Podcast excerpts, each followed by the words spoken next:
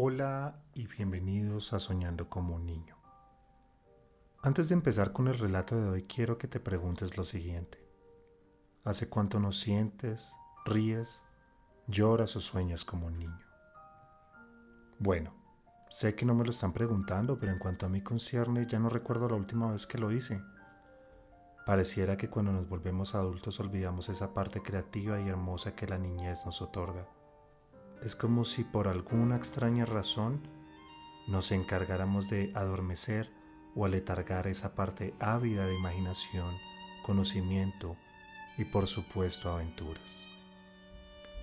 Es por eso que el objetivo de estos relatos es contar historias o sucesos que para nosotros han sido un mito, magia o del mundo de la imaginación, y que así se han mantenido en nuestra mente, ya sea porque no decidimos aventurarnos o tal vez porque al crecer, más que vivir, nos hemos dedicado a la monotonía y estamos en algún trabajo que nos acaba el alma, la mente y el corazón.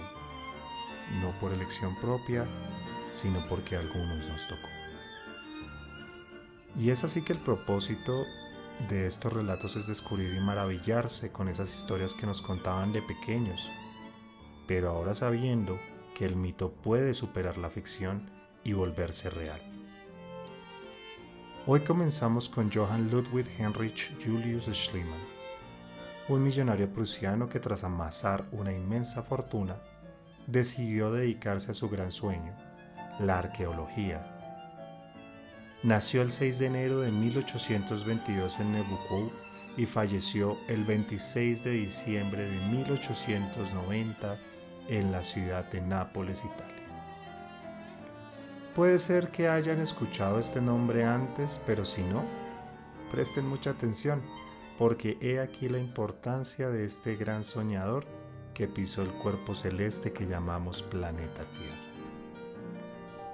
En 1870, Henry Schliemann empezó a excavar las ruinas de Troya. En 1873 descubrió una colección de joyas de oro que llamó Tesoro de Príamo, y poco tiempo después hizo grandes hallazgos en Micenas, donde hasta donde se sabía solo se conocían las puertas de los leones, la muralla ciclópea y el llamado tesoro o tumba de Atreo. Pero ¿qué fue esto tan importante que halló en Micenas? Nada menos que la máscara del rey Agamenón. Hasta aquí llegan los descubrimientos que este gran arqueólogo hizo, lo verdaderamente importante es que este soñador hizo lo que muchos de nosotros consideraríamos loco o infantil. Y es que siguiendo libros como la Iliada y la obra de Pausanias, logró hacer estos descubrimientos.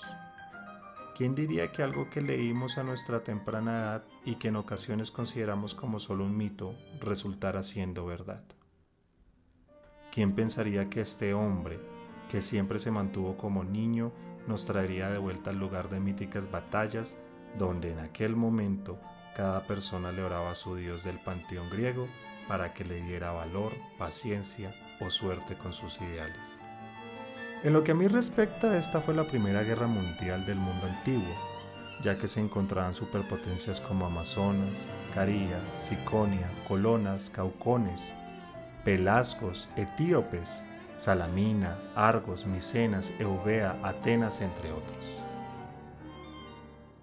Qué orgullo saber que esta tierra la pisaron grandes leyendas como Paris, Agamenón, Héctor y hasta el mismísimo Aquiles el hombre de pies ligeros.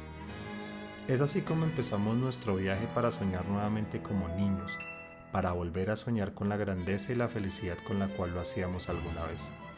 Espero que estos minutos hayan sido de su agrado y tengan en cuenta que habrá una historia relato o cuento semanal, no siendo más que los más grandes sueños vuelvan a ustedes y despierten a ese niño interno, pues el mundo se encuentra lleno de historias, sueños y sucesos grandes que merecen ser contados.